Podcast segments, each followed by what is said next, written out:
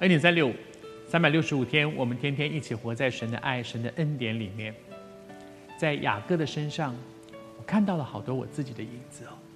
我一直在说，我觉得雅各是圣经里面最有人性的一个人物。这个人，你说他有什么大奸大恶也说不上，但他就充满着小毛病，各式各样的小毛病，靠自己，靠自己的小聪明，靠自己的小力量，靠自己的斗斗斗。但是像这样一个人，在上帝的手中，神把他的生命翻转过来。神让他发现，我靠着我的自己拼命的抓抓抓，到最后好像海边的沙，手一摊开来，全部流掉了，什么也留不住。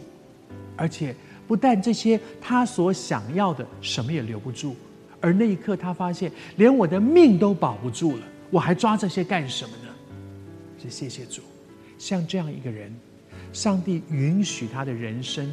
照着他自己的那个小聪明去经营、经营、经营，但是走到走投无路了。这一系列我给他一个名字叫做“出路”，就是我在雅各的身上看到这个人不断用他的聪明为他的人生找出路，却总是把自己逼到走投无路。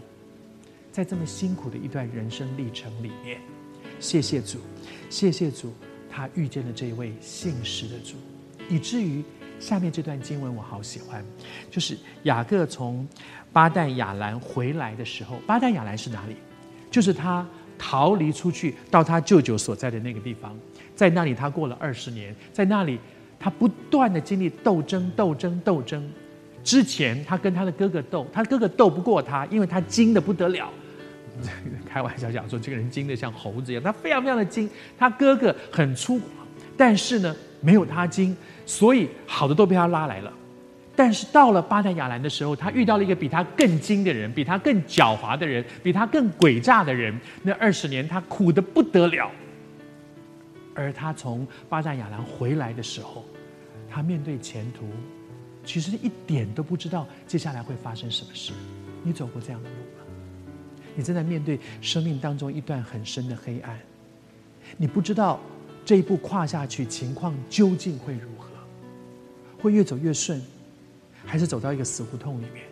会走到出路，还是仍然走投无路？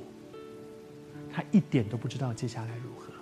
而在那个时候，他遇见神，这位信实的主答应他说：“我与你同在，我带你回家。”接下来，他从巴旦亚兰回来的时候，平平安安的到了迦南地，平平安安的回家了。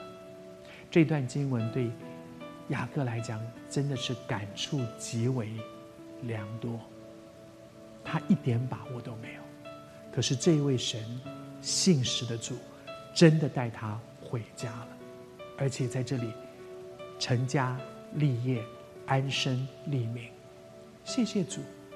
虽然在这个过程当中，雅各不知道做了错了多少事情，我们纵然失信，他仍然是可信的。因为他不能背乎自己，他是守约施慈爱的神。